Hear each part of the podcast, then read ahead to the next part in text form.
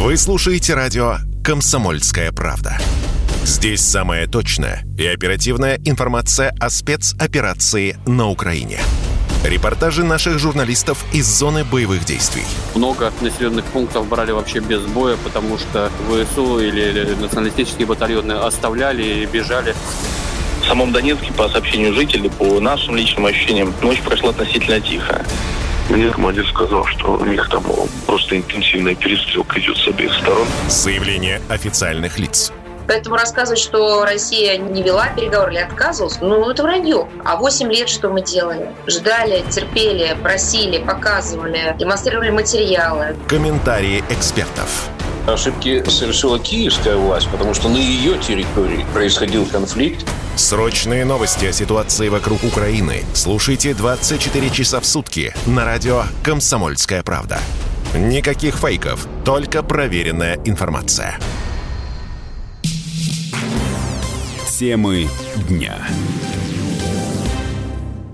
Здравствуйте, друзья! В студии радио «Комсомольская правда» Иван Панкин. В ближайший час буду рассуждать на тему, возможно ли украинское контрнаступление и как дальше будет идти военная спецоперация. Ну, конечно, про контрнаступление, планируемое ВСУ, мы будем говорить много и очень подробно. Мне в этом помогут Виктор Алкснис, общественный политический деятель, депутат Госдумы двух созывов, народный депутат СССР, и что Примечательно в данном случае полковник в отставке, а также Дмитрий Литовкин, ответственный редактор независимого военного обозрения. Дмитрий Викторович, здравствуйте. Виктор Добрый день. тоже здравствуйте. Здравствуйте. А, первое слово дам, предоставлю Виктору Иментовичу. Почему? А потому что он считает, что а, контрнаступление вполне реальное, хотя мне кажется, что это и не так. Но вот я вот хочу послушать ваши аргументы. Пожалуйста, почему вы считаете, что контрнаступление реально и не стоит шапка закидательски к нему относиться? Проблема в том, что если бы мы сегодня воевали на Украине с одной Украиной, то действительно кажется, контрнаступления не будет. Но учитывая то, что на самом деле мы воюем э, с США и странами НАТО, э, и они заинтересованы в продолжении этого конфликта втягивании э, России в продолжительную войну, а без силового противодействия нашим усилиям, без контрнаступления это невозможно. И поэтому я убежден, что вот все эти поставки оружия, все эти последние события, связанные и с санкциями, и ударами по нашей территории, это все связано с тем, чтобы мы втянулись в продолжительный конфликт и, соответственно, затянуть его. А это можно сделать только если действительно затянется ну, то, что называют сегодня специальная военная операция. То есть они не блефуют или как, подытожим? Нет, они не блефуют. И я думаю, что э, им навязывает США и НАТО проведение этой, этого контрнаступления. И именно для этого они сейчас усиленно поставляют э, технику, проводится волна мобилизация дополнительная. И, ну, конечно, они свои возможности по поводу мобилизации миллиона человек, очевидно, преувеличит Украина. Но то, что они мобилизуют несколько сот тысяч э, человек и еще больше увеличат превосходство свое в живой, силе, для меня сомнений нет. Хорошо, спасибо, господин Литовкин. Слово Дмитрий Викторович. У вас э, прям противоположное мнение, не так ли? В общем, готов согласиться с мнением да, моего оппонента, если мы спорим, в принципе, потому что действительно Украина может перейти к контрнаступлению. Но я считаю, что 8 установок залпового огня «Хаймерс» э, ничего конкретно не решают они могут влиять только на мирные кварталы Донецка или Луганска, да, где уничтожается мирная инфраструктура. А если посмотреть на украинские паблики, то военнослужащие ВСУ Украины постоянно там воют о том, что их бросают как мясо на убой, и Россия уже в 20 раз превосходит их по артиллерийским системам, э, с помощью которых уничтожают их. Опять же, дезертиры, опять же, отток э, иностранных наемников с Украины. А, это все свидетельствует того, что, в принципе, ситуация находится в пограничном состоянии. И даже те же западные спонсоры украинского режима, которые отправляют эти вооружения, они старательно э, затягивают сроки поставки машин, потому что часть из этих машин либо уничтожается, либо переезжает на российскую территорию на разборку. Я не хочу э, строить иллюзии, потому что мы э, встретились со второй по возможностям армии в Европе, ее действительно поддерживает Запад. Но поддержка какая-то очень вялая, э, вяло текущая, да, и больше это вот похоже на пиар-акции. А вам не кажется, что это часть некой большой игры? Вот все вот эти, вот эти вот сообщения о том, что наемники убегают, вообще все те позитивные для нас новости, это, возможно, новости, которые конструирует Украина, которая в информационной войне уж точно нас пока что переигрывает. Вы знаете, как э, редактор федеральной газеты, у меня есть материалы от наших ребят, которые были ранены, находятся сегодня в госпиталях, и они рассказывают об очень серьезных вещах, которые с ними происходили. Э, я опять же подчеркну, мы не с папуасами воюем. То, что происходит э, в Донецкой и Луганской республиках, это очень серьезное военное, военное противодействие. И, собственно говоря, строить иллюзии, что мы завтра шапками всех закидаем, да, это глупо и бессмысленно. А самое главное, что у, чего у нас нету, это массовой поддержки местного населения. У нас нету партизан, да, потому что на тех территориях, которые освободила Россия, население принимает российскую власть, да, решаются вопросы о федерализации Украины, чего мы должны были добиться в рамках Минских соглашений, которые поддержал и Париж, и Берлин. Вот. Но и сказать, что мы победным маршем идем на Киев, нет. Победным маршем не идем. Кстати, вот вы согласны с тем, что мы из-под Киева-то вышли? Короткий вопрос к вам. А мы вышли еще из острова Змеиный, но да. здесь есть э, очень маленький тактический нюанс. На первом этапе спецоперации, которую проводила Российская Федерация, если вы посмотрите на ролики Министерства обороны, то наши танки и наша техника шла на максимальной скорости вглубь э, оборонительных сооружений украинских э, вооруженных сил. А вот, то есть мы, выйдя под Киев и заняв остров Змеиный, просто оттянули часть вооруженных сил, которые имела Украина, это самые боеготовые воинские части, которые 8 лет готовились по западным стандартам, получали западную военную технику. И мы не дали им возможности войти э, на Донбасс.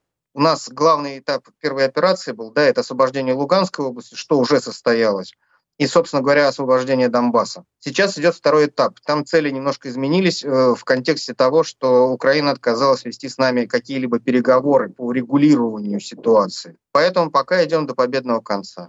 Про это еще подробнее поговорим, но позже. Сначала Виктору Имонтовичу слово. Что мы делаем не так? Я читаю ваши соцсети, вы много критикуете наши действия. Что делаем не так, по-вашему? Ну, во-первых, я хочу подчеркнуть, что невзирая на мою критику конкретных действий, я целиком и полностью поддерживаю цели спецоперации. И при этом, как, ну, как профессиональный военный, я вижу, что многие вещи, не то, что я такой великий э, военный гений, но, понимаете, но те провалы, те проколы, которые наблюдаются, и они просто вопиют о том, что ну так нельзя, ну нельзя так воевать. Ведь ну как можно воевать? Ну, будем откровенны, уже спецоперация уже давно перешла в состояние войны. Но вести войну армии мирного времени невозможно. Понимаете, я думаю, в истории военного искусства еще не было того, чтобы э, проводилось ну, крупномасштабные боевые действия, наступательные, и проводить это при в том, что твоя, твоя группировка в несколько раз уступает обороняющимся противнику. И по, именно поэтому происходят вот те чудеса, извините, в кавычках, которые мы сейчас наблюдаем. Ведь война, по сути дела, перешла в позиционную форму. И все эти громкие наши заявления о том, что мы захватили две, две улицы в поселке там, Николаевка или что-то, ну это вызывает, ну просто вызывает возмущение и смех. Давайте будем откровенны. Первый этап спецоперации, э, который был, считалось, что это будет освобождение Донбасса, провален. Ведь э, да, мы добились успеха в Луганской области, но Донецкая область, мы там провально. Ну как так? Пять месяцев почти мы пытаемся отбить Авдеевку, которая находится в 14 километров от Донецка, и откуда производятся вот эти безжалостные э, уничтожения мирного населения Донецка. Ну как это можно за пять месяцев не, не сделать этого? И потом, поэтому, когда у нас все хорошо, а, потом, а потом получается, что ВСУ оттесняет наши войска от Харькова и выходит на госграницу, и сегодня обстреливают спокойно, по сути дела, наш, нашу уже российскую территорию. Вспомните события, когда мы в разгар операции в Мариуполе были вынуждены туда стянуть, в Донбасс, ну, основные силы нашей армии, нашей группировки. А ведь там, по сути дела, на, на фронт были брошены резервисты э, Донецкой, Донецкой Луганской республики под Харьковом, и Нацгвардия туда была брошена, которые не удержали фронт под, удар, под ударами украинской армии, и в результате она вышла на границу с Россией. Это, к счастью, что под Херсоном нам удалось удержать фронт, когда там не было практически, стояли лишь э, ополченцы из э, Донецкой Народной Республики и Росгвардия, а регулярная армия была вся задействована в операции в Донбассе. Ну, ну нельзя так воевать. Нельзя. Или мы действительно воюем, как положено, что мы добиваемся превосходства в жилой силе над противником, и после этого переходим. Или же мы, ну, ну я не знаю, я, э, прекращение спецоперации, это, я, я считаю, что это будет катастрофа для России, которая будет грозить утратой, утратой государственности. И уже надо, надо вести речь не о спецоперации, а об отечественной войне. Я сторонник такой точки зрения. Хорошо, Виктор Иманович, я вам чуть позже еще задам вопрос, что мы все-таки делаем так, что нужно сделать, да, потому что пока это общие слова. А сейчас вот в завершении этой части нашей программы слово, конечно, Дмитрию Литовкину. Дмитрий Викторович, а что нам нужно сделать, чтобы этого контрнаступления избежать? Сейчас планируется оно или нет, но будем делать ставку на то, что планируется, готовиться к худшему. Что нужно сделать? Ну, вы знаете, у меня есть мнение, что когда анонсируется контрнаступление, да, это некий фейк. Потому что если люди хотят перейти в контрнаступление, они об этом молчат. Это мероприятие, которое готовится не один месяц, наверное. Вот. Мы знаем, что произошло под Сталинградом э, в 40-х годах, когда наша армия э, наконец-таки смогла от обороны перейти к наступлению, да, и каких это усилий стоило. Это тяжелый процесс, и если мы это все будем э, выносить в публичную плоскость, да, это больше похоже на пиар. Вот. Э, у нас были прецеденты уже на Украине, когда под Херсоном пытались атаковать. Мы знаем про остров Змеиный, который тоже массово э, обстреливался, атаковался. И, собственно говоря, Российская Федерация оставила его без боя только по той простой причине, что удерживать э, контрольную точку, да, которая не представляет уже никакой стратегической ценности, да, просто взяли и ушли. Но мы знаем, что там была практически Брестская крепость. Там и удары беспилотных летательных аппаратов, и авиации, и перевезли артиллерию на соседний остров, которая, западную артиллерию, которая могла обстреливать наших военнослужащих. Просто убрали для того, чтобы не жертвовать жизнями наших солдат. Делаем паузу, через две минуты продолжим. Я Иван Панкин, в гостях у меня Виктор Алкснис, общественный политический деятель, депутат Госдумы двух созывов, народный депутат СССР, а также Дмитрий Литовкин, ответственный редактор независимого военного обозрения – Возможно ли украинское контрнаступление? Продолжим говорить об этом через две минуты. Радио «Комсомольская правда». Мы быстрее телеграм-каналов. Темы дня. Продолжаем рассуждать на тему, возможно ли украинское контрнаступление, о котором так громко и так активно говорят там, на украинской стороне. В гостях у меня Виктор Алкснис – народный депутат СССР, и Дмитрий Литовкин, ответственный редактор независимого военного обозрения. Виктор Имонтович, первый вопрос к вам. Я вам задал вопрос, да, что нам э, нужно сделать, что мы делаем не так, но то, как мне кажется, в вашем ответе были общие слова. А давайте так, 10 сталинских ударов, что называется. Как вот переломить? Что, что нужно сделать? Во-первых, горькому сожалению, зачастую мы ничего не можем сделать в техническом плане. Вот тут шел вопрос по поводу острова Змеиный. Ну, вы знаете, вот я э, вот наблюдая вот ту информацию, которая шла в открытых источниках и в интернете, ну как так? В 35 километрах от острова Звериный на береговую линию выходят управляемые противокорабельные ракеты, выходит э, артиллерия э, дальнобойная, выходит система залпового огня. А мы даже не можем это обнаружить. Почему? Потому что у нас нет систем. У нас нет беспилотников даже разведывательных, которые могли бы на большом расстоянии учитывая, что до Крыма там 300 километров, не могут это дело обнаружить. У нас нет спутниковой группировки, которая могла бы постоянно держать в режиме 24 и 7 дней, 7 дней в неделю вот эту вот, даже хотя бы эту территорию. И, соответственно, выявить вот это выдвижение ударных сил для нанесения удара по Змеиному. И, соответственно, в Крыму находится наша авиация в том числе. 300 километров от аэродромов до Одессы. Почему ни один самолет наш не, не был поднят э, из Крыма и не были нанесены удары вот по этой вот группировке, которая была выдвинулась на побережье которая вытеснила нас со Змеиного? А почему мы не уничтожили, не уничтожили все силы Украины, которые находились вот в районе Одессы с помощью авиации? Где наша авиация, ударная авиация? Почему у нас только тактическая авиация участвует в боевых действиях прямо на поле боя? боя? К-52 вертолеты и Су-25. А где наши знаменитые, лучшие в мире Су-34 бомбардировщики? А их нету, потому что, к сожалению, горькому сожалению, мы понесли потери. из того, что, невзирая на заявление Генштаба о том, что ПВО Украины подавлено, еще в первые дни было заявлено, Укра... официально на брифинге Генштаба, что ПВО Украины подавлено, что мы имеем господство в воздухе. А выяснилось, что нет. И до сих пор мы не имеем господства в воздухе. Мы несем потери вот из-за того, что этого господства в воздухе нету.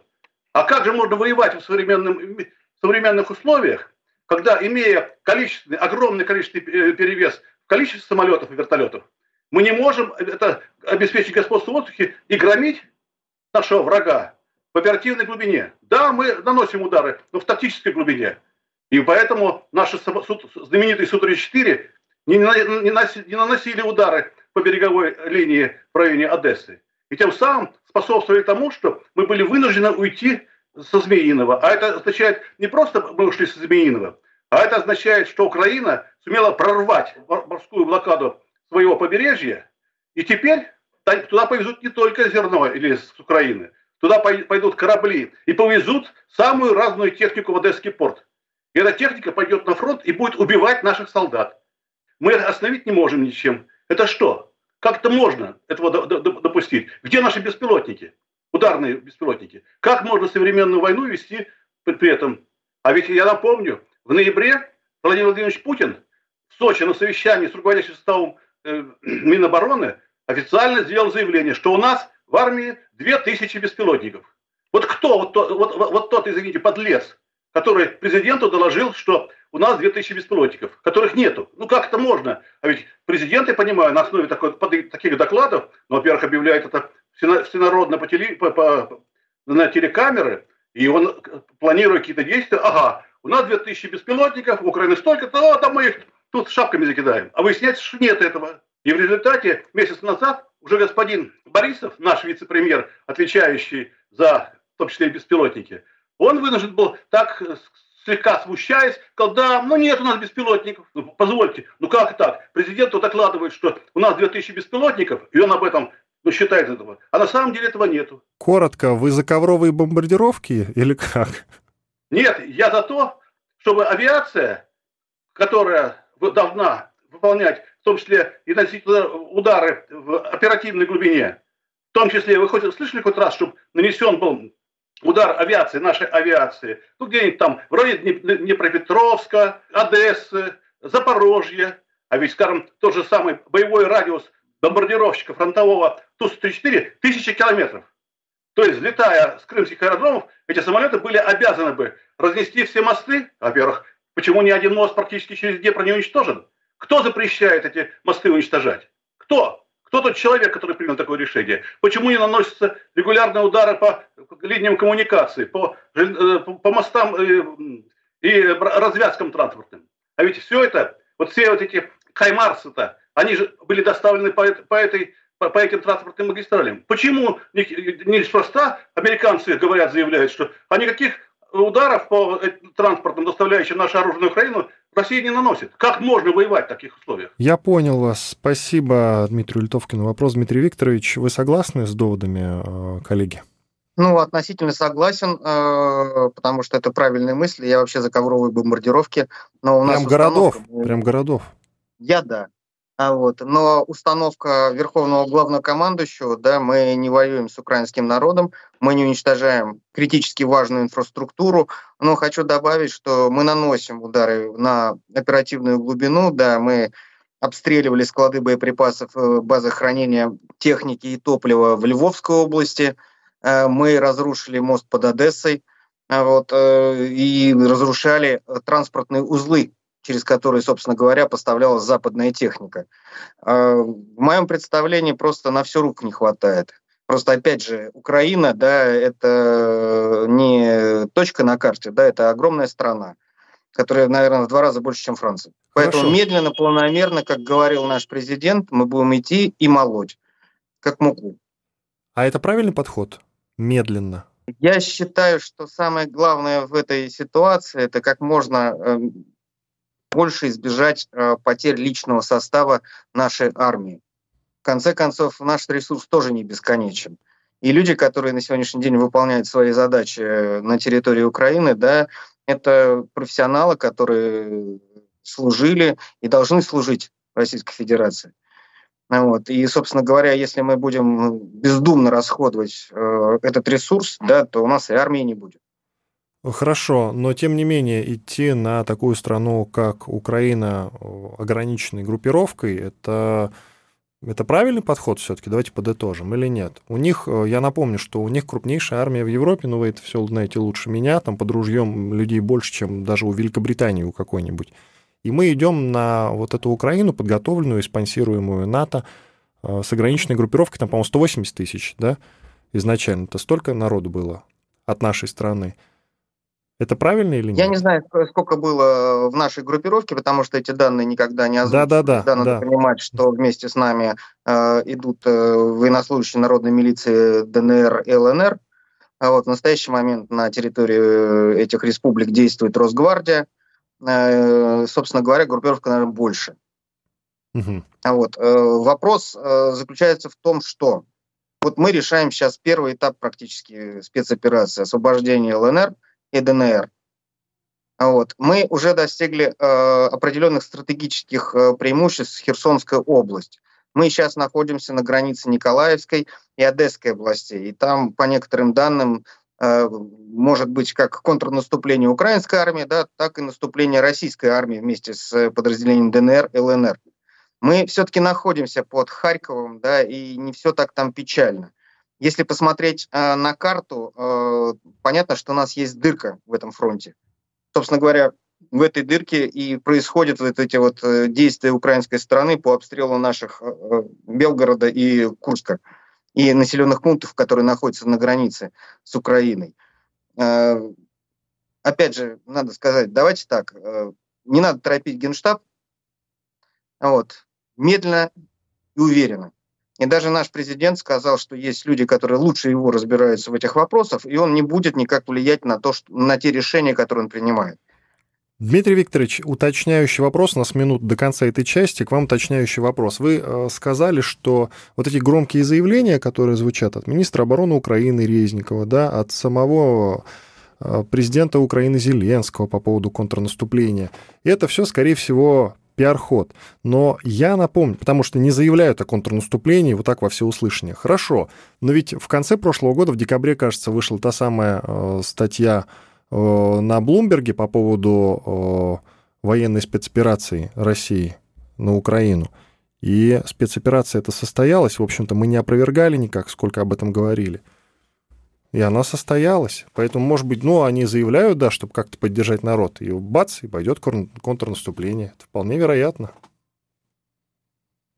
Ну, оно может пойти, да. Они сейчас проводят мобилизацию, даже женщин уже призывают в армию. Это же нехорошие сигналы.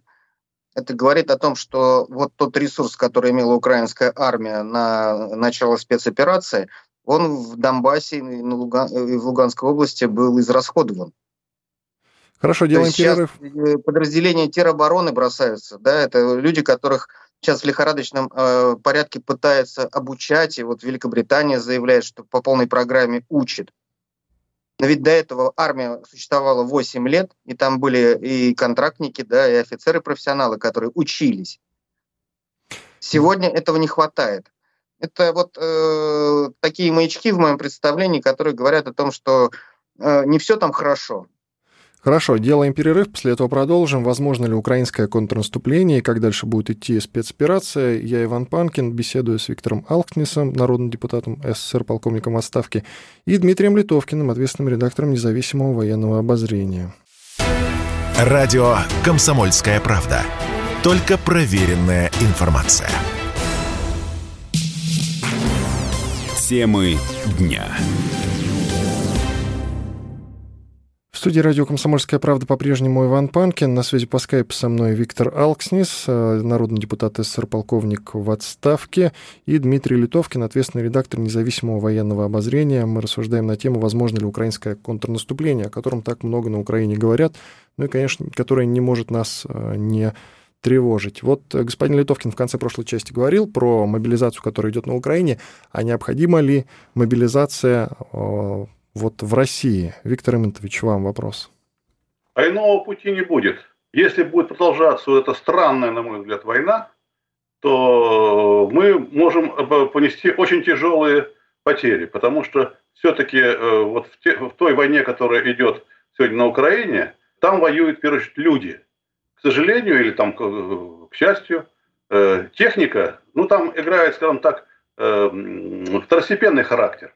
А когда у нас сегодня, э, наши, мы, уже, мы уже отмечали не раз, что наша группировка в несколько раз уступает по численности украинской армии, и да, мы наносим ей серьезные удары. Удары, э, они несут серьезные потери, которые очевидно превосходят наши потери. И мы это видим и в интернетах, и в телеграм-каналах и так далее, и на телевидении. Но они восполняют свои потери постоянно вот этими волнами мобилизации. Да, на фронт идет неподготовленные кадры, резервисты, но они пополняют. У нас строго ограниченная группировка, численность ее. И при этом мы тоже несем потери. Да, не меньше, чем на украинской армии, но потери есть. И в результате вот это вот соотношение сил, оно еще больше и больше возрастает. И в итоге я боюсь, что вот эту линию фронта, которая ну, составляет уже там тысячи километров, мы просто не удержим, потому что для того, чтобы удержать оборону, для этого ну, ну, нужно поставить на каждый этот буквально километр э, линии фронта, поставить каких-то людей вооруженных. А учитывая то, что у нас практически отсутствует стратегическая разведка, техническая разведка, и в отличие от Украины, которая, используя данные, предоставляемые США и странами НАТО, имеет мощнейшую спутниковую группировку, имеет мощные БПЛА, которые позволяют, э, плюс самолеты дальнего радиационного обнаружения, которые они держат вот ситуацию на Украине, на, на, ну, на земле и в воздухе под полным контролем. Они отслеживают любые наши перемещения. И все это сообщается немедленно в режиме онлайн украинской армии, она наносит удары. И вот эти все последние удары по нашим складам, по нашим штабам, все на основе данных, которые они получают 24 часа, часа в сутки. У нас этого ничего нет. И мы воюем, по сути дела, разведка ну, уровня Великой Отечественной войны. Ну так нельзя воевать. Нельзя. Когда наш враг имеет полную информацию, где, что у нас происходит, а мы, извините, за, за то, что происходит в тылу противника, какие грузы идут по железной дороге, мы ничего этого не имеем, по сути дела. И, соответственно, они могут носить точечные удары с помощью, да, казалось бы, там 8 этих хаймарсов, но они бьют ну, буквально ну, в точку. И это, это, и это одна из причин ну, того, что у нас происходит сегодня из тех бед, которые мы имеем сегодня на Украине. Ну почему? Почему? Э, Дмитрий Викторович, к вам вопрос. Вот вы говорили про то, что пока продвигаемся медленно, так задумано. А как вы считаете, вот вы как военный эксперт скажите, есть у вас какие-то предположения по срокам, сколько продлится военная спецоперация?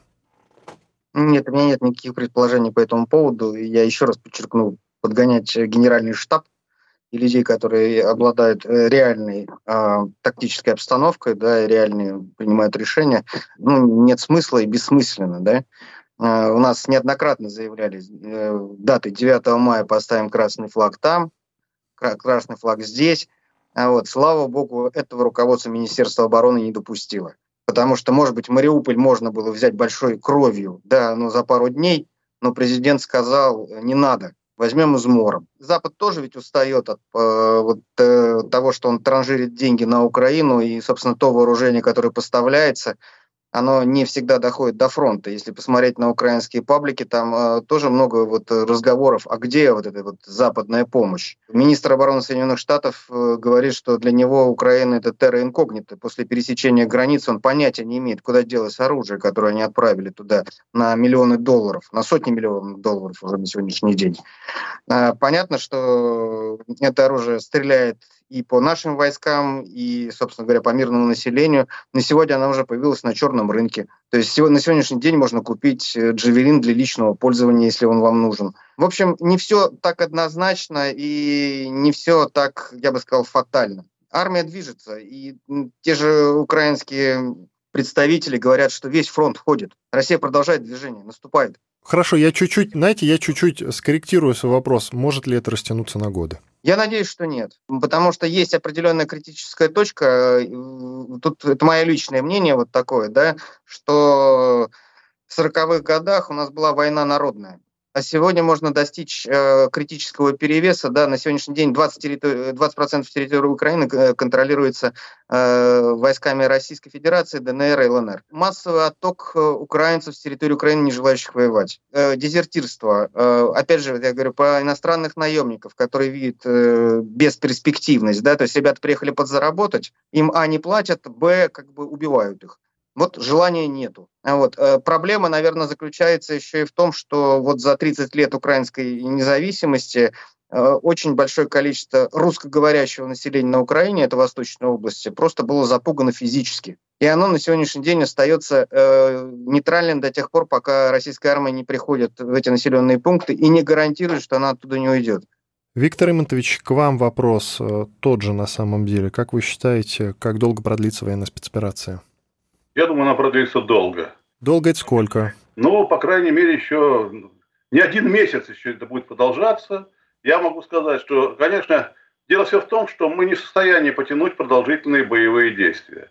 Ведь обратите внимание, что когда я увидел, что на фронт сейчас вот показывают в кадрах, ну, в интернете, что на фронт пошли эшелоны с танками Т-62, Т-62, которые были разработаны в 50-е годы, а в 75 году были сняты с вооружения и хранились на базах хранения, а сегодня их начали отправлять на фронт, это означает, что новые танки, типа, ну не знаю, Армата, я уже, это, мы, давайте забудем про нее, ее там несколько штук, которые на, проходят на, на парадах по Красной площади, ну даже Т-72, Т-90, заводы не справляются с выпуском новой боевой техники взамен той, которая была, ну, по сути дела, ну, погибла, была уничтожена в боях. И уже пошли танки Т-62. Это означает, что мы ведем войну не с заводов, как в годы войны шла техника, а мы ведем войну, забирая боеприпасы, забирая боевую технику со складов хранения, с баз.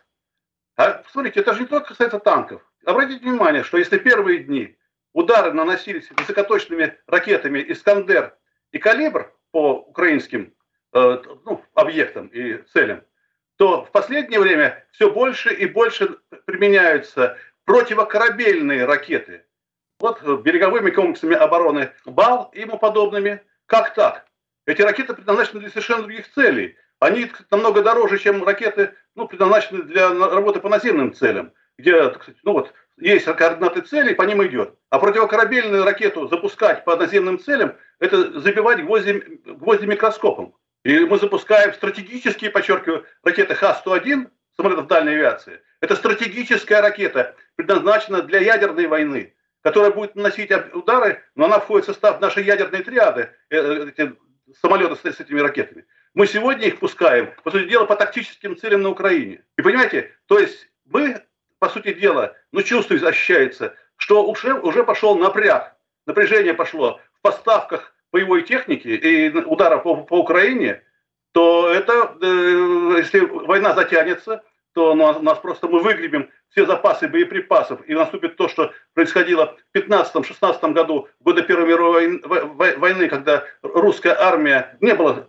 снарядов, снарядные годы, голод был. И, и вот такие вот подобные примеры, я говорю, это же я не открываю никакой военной тайны, не разглашаю. Это мы видим ежедневно, в том числе и, по сути дела, в передачах федеральных, передачах федеральных каналов, когда нам показывают, что вот высокоточными ракетами был нанесен удар авиационного базирования, был нанесен удар по объектам там далеко в тылу Украины, украинской армии. И это, понимаете, это внушает очень серьезно. И повторю, мы не готовы к продолжительной войне, потому что в отличие, к сожалению, от годов э, Великой Отечественной войны, периода Великой Отечественной войны, мы тогда к 1944-1943 году сумели запустить нашу военную промышленность, эвакуированную на Урал и Сибирь, и обеспечить нашу армию всем необходимым. И превзошли по выпуску Германию. А сейчас ситуация такова. Да, мы выбиваем украинскую, украинскую технику, но невзирая на, на а, а Запад восполняет эти потери. И, а мы получается, что мы выгребаем все со складов. Украинцы уже вы, выгребли все со своих складов, но они получают поставки с Запада. У нас, если мы выгребем вот то, что у нас остается на наших складах и базах хранения, то чем мы будем воевать? Но вот сейчас пошли позитивные разговоры о том, что э, Иран нам поставит беспилотники. Дай бог, чтобы это, чтобы это было и чтобы это, это случилось.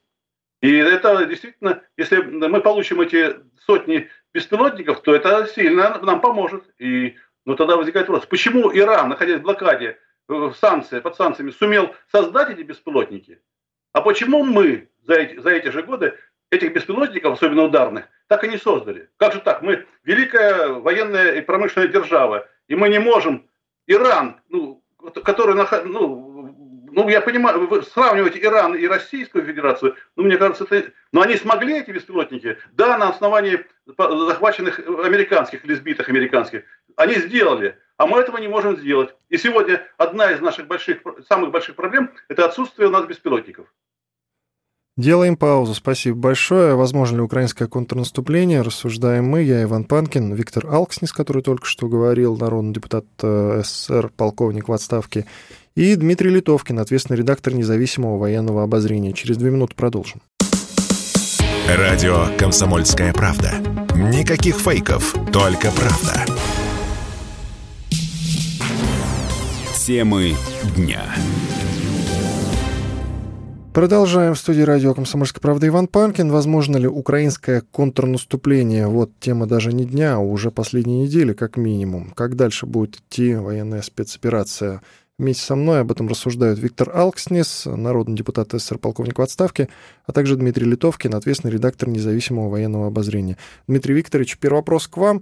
Ну вот э, господин Алкснес указал на некоторые проблемы про беспилотники в том числе. Я напомню, была у нас э, проблема с брониками. Вы наверняка не слышали, что не хватает военнослужащим бронежилетов, и это у Великой России, что как бы странно с учетом того, что мне, по крайней мере, казалось, у нас э, все неплохо с ВПК, а оказывается, все не то чтобы хорошо. И ладно, там у народной милиции ДНР чего-то не хватает, да, что тоже странно. Не хватает у Росгвардии. И об этом ходили разговоры, которая вот как раз отправилась, Росгвардия, которая отправилась тоже участвовать в военной спецоперации. С чем все эти проблемы связаны, как вы считаете?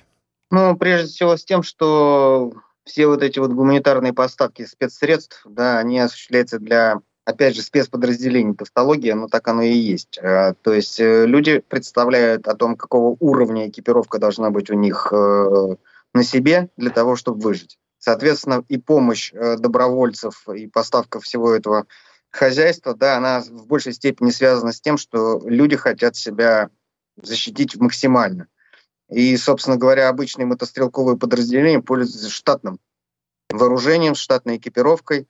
Да, она может быть на сегодняшний день не столь хороша, как э, другие образцы, в том числе и западные. Но ничего с этим не поделаешь. Массовая армия — это массовая армия, да, элитные войска, спецподразделения — это совсем другая история. Вот, они имеют право заказывать себе все, что угодно, им это будет предоставлено в том числе и от государства. Если говорить про исчерпание наших ресурсов, нельзя воевать дорогой техникой против противника, который не соответствует э, по уровню технического оснащения тебе. Это вот действительно без, без, безумный, бессмысленный расход э, средств и, собственно говоря, э, тех машин, которые сегодня есть на вооружении. Армата на Украине не появится, она там бесполезна и ни к чему. Да, если бы мы напрямую воевали с американцами, наверное, это было бы оправдано. На сегодняшний день э, танки на Украине используются фактически как э, броневая защита для пехоты и средства огневого поражения. Какая разница, из какого танка стрелять, если калибр снаряда один и тот же? 125 миллиметров улетает. Э, соответственно, у нас все пушки на танках, они унифицированы. Соответственно, те боеприпасы, которые выпускались сегодня, имеют, как говорят военные, повышенное огневое могущество, да, могут использоваться из более старых машин. С беспилотниками вы абсолютно правы. На выставках их показывают огромное количество, но вот на стратегическом уровне, как у американцев, у нас практически нет машин, которые могли бы обеспечивать радиолокационное обнаружение целей и передавать информацию. С Global Hawk'ами да, нам пока не конкурировать. Наши машины такого класса все еще пока проходят испытания. На тактическом уровне, если даже смотреть на видеоролики Министерства обороны, э, большое количество используется этих дронов. Но это машины, которые позволяют, что называется, посмотреть за сараем, что происходит. Проблемы есть, э, и, собственно говоря, любая военная операция, да, она вскрывает вот эти вот э, гнойники, которые могли затушевываться зеленкой, да, и долго быть незаметными. Я надеюсь, что выводы будут делаться, и, собственно, мобилизация нашей промышленности на производство, ремонт военной техники и на обеспечение нашей армии будет повышаться. Беспилотников на выставках, вы сказали, много. А, но вот так вот, чтобы в широком производстве их нет. Почему? Вот есть у вас ответ на этот вопрос? Почему? Почему мы так не дружим с беспилотниками? Мы дружим с беспилотниками. У нас есть э, представление о том, какие беспилотники нужны. У нас есть э, предприятия, и в большинстве, в большинстве своем это не государственные фирмы, которые строят эти беспилотники. То есть э, это люди, у которых развязаны руки, надо только вот найти общий язык с Министерством обороны и объяснить, что эта машина им нужна. Э, проблема, наверное, в другом. Э, в том, что подходя вот к сегодняшним событиям, э, недостаточно было, что называется, принято решение об объективности необходимости использования. Рассчитывали, что будет проще. Ведь э, правильно говорят, что в первые, в первые дни нам было сообщено, что э, ПВО уничтожено, авиация уничтожена, флот перестал существовать. Да, сегодня выясняется, что нам беспилотники позарез нужны, потому что нашим подразделениям для того, чтобы двигаться вперед, надо видеть то, что происходит не просто за сараем, а километров на 100, а лучше на 200-300. А вот. У нас есть спутниковая группировка, которая бесспорно участвует во всем э, этом конфликте, да, но, видимо, недостаточно оперативной информации, которая поступает с этих спутников. Американцы могут обеспечить больше. Один Илон Маск, да, у нас там сейчас 6 тысяч аппаратов, которые якобы интернетом будет заниматься, э, выводит на орбиту. Это сплошное покрытие территории э, всего мира. Кстати, коллеги, хотите посмеяться, раз уж пошла речь про беспилотники, смотрел вот телеканал «Наш», только никому не говорите, потому что украинское телевидение смотреть нельзя. И вот у меня даже фрагмент сохранился, показываю вам. Я так понимаю, что это э, недавнее высказывание, буквально, может, ему пара недель, э, включаю. Мы, красавцы, закупили у турок беспилотники. Помните эти самые хваленные беспилотники Байрактар, которые а, разбомбили там Сирии, в, Сирии схватки, они там турки ими разбомбили русских там всех. Ну это, это крутейшие беспилотники. И мы гордились, что у нас оборонпром, кто там сделку завершил, мы купили. Все знают эту всю эту историю. Звучание. А знаете, что это за беспилотники? Но. Это украинские беспилотники. Их делают Моторсич плюс ФЭТ. Их не турки делают. ФЭТ це Харківський завод Укроборонпрому. Да. Нам пояс... Я думаю, что уже можно выключать. Харьковский завод делает беспилотники Байрактар. Вот так. Ну, это... относительно как бы того, что Украина поставляла двигатели для этих э, беспилотников, да, конечно, можно сказать, что это делает Украина. Но на самом деле э, Байрактары на в ходе конфликта на Украине проявили себя крайне, э, в общем-то, негативно, да, и даже турецкие власти обращались к правительству Украины со словами о том, что украинская сторона неправильно использует эти дроны, потому что то, что происходит сейчас э, в небе Украины, компрометирует этот экспортный товар, который вот совсем недавно еще в Карабахе казался там абсолютным оружием победы. И хочу еще один э, комментарий, фрагмент дать в эфир и послушать ваше мнение. Итак, читаем. Снижение активности союзных войск на западных территориях Украины сможет поспособствовать прекращению ударов ВСУ по мирным гражданам, подобных теракту в Новой Каховке. Такое мнение выразил первый зампред Комитета Совета Федерации России по международным делам Владимир Джабаров. Сенатор подчеркнул, что Украина продолжает планомерно убивать своих граждан, причем удары наносятся не только по Донецкой и Луганской народным республикам, но и по территориям, которые формально пока считаются украинским. То есть он как бы призывает к тому, как это вчера информ, информагентство подавали, призывает к сворачиванию, к некоторому частичному военной спецоперации. Вот что он конкретно говорит. Эта мысль почему возникла? Вот смотрите, мы их отодвигаем, освобождаем территории, они по ним начинают бить, по своим мирным гражданам, там, ну, по украинцам, которые там проживают, ну, по всем людям. Мы их дальше отодвигаем, они бьют уже по тем территориям, которые только что они оставили. И пока вот этот режим в общем, будет действовать в Киеве, понимаете, все время существовать угроза расправы над мирным населением. Я не говорю о том, что мы должны ее присоединить к Украине, я не об этом. Надо, чтобы этот режим был все-таки э, сошел, потому что кроме убийств межмирных граждан, ничем не запоминается. К сожалению, у них нет пощады к собственному населению. И какой бы кусок Украины не остался нетронутым, оттуда будет опять там опять появится очаг напряженности, оттуда будут вылазки против своих же граждан, против тех территорий, которые освободятся от этого пронацистского режима. Вот поэтому я такую мысль высказал. Джабаров предложил завершить спецоперацию на западе Украины, конкретно на западе Украины. Вот что он говорил. Виктор Имантович, а как вы считаете, нам, может быть, действительно прислушаться к совету господина Джабарова или нет? Ну, я думаю, что он имел немножко другое э, в виду. Вы знаете, в свое время была такая в армии э, такое мнение, что лучшее ПВО – это наши танки на аэродромах противника. Так вот, если мы действительно сможем обеспечить, что наши танки появятся на аэродромах противника, на позициях запуска байрактаров э, и пунктах управления, э, на территории штабов, то действительно тогда прекратятся все эти обстрелы мирных граждан.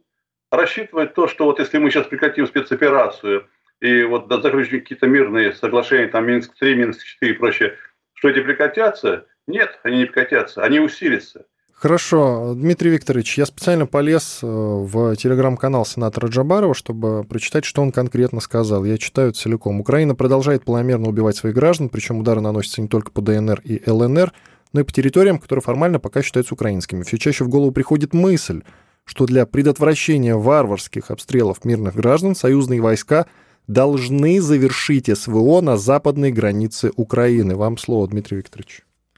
Ну, я полностью согласен с сенатором. Вот, и согласен со своим э, собеседником о том, что мы должны уже принимать радикальные меры, потому что иначе терпеть э, обстрелы наших, нашей территории, да, и, собственно говоря, обстрелы мирного населения на Украине, если мы выступаем гарантами их безопасности, да, и занимаемся денацификацией этих территорий, да, уже, в общем-то, ну, неприлично в моем представлении. Просто есть политическая установка, да, и мы действуем в рамках этого решения. Думаю, что все может очень резко измениться. Мы не можем остановиться, пока не освободим всю территорию. Если мы оставим хоть один очаг инакомыслия, да, это все возродится э, снова. Я просто вырос в городе Львов на Западной Украине. Вот, и я прекрасно видел, что происходило в 90-е годы и как этот цветок расцветал. Национализм этой бендеровщины. И сегодня это вот просто доминирующая да, политическая позиция э, на территории страны, которую можно вырывать только с корнем. Мы еще как бы будем десятилетиями, наверное, да, э, перевоспитывать, воспитывать. Сколько там сейчас выросло молодых людей, которые читали эти ужасные учебники и героизировали вот этих вот ребят. То есть, когда сенатор Джабаров говорит завершить, он не имеет в виду отступать? а имеет в виду наступать. Ни в коем случае. Мы не имеем права отступить. Спасибо большое. А, в нашем эфире участвовали Виктор Алкснес, общественный политический деятель, народный депутат СССР, полковник в отставке, а также Дмитрий Литовкин, ответственный редактор независимого военного обозрения. Я Иван Панкин. Были здесь, остались довольны. Мы рассуждали на тему, возможно ли украинское контрнаступление. Спасибо. До свидания. Темы дня.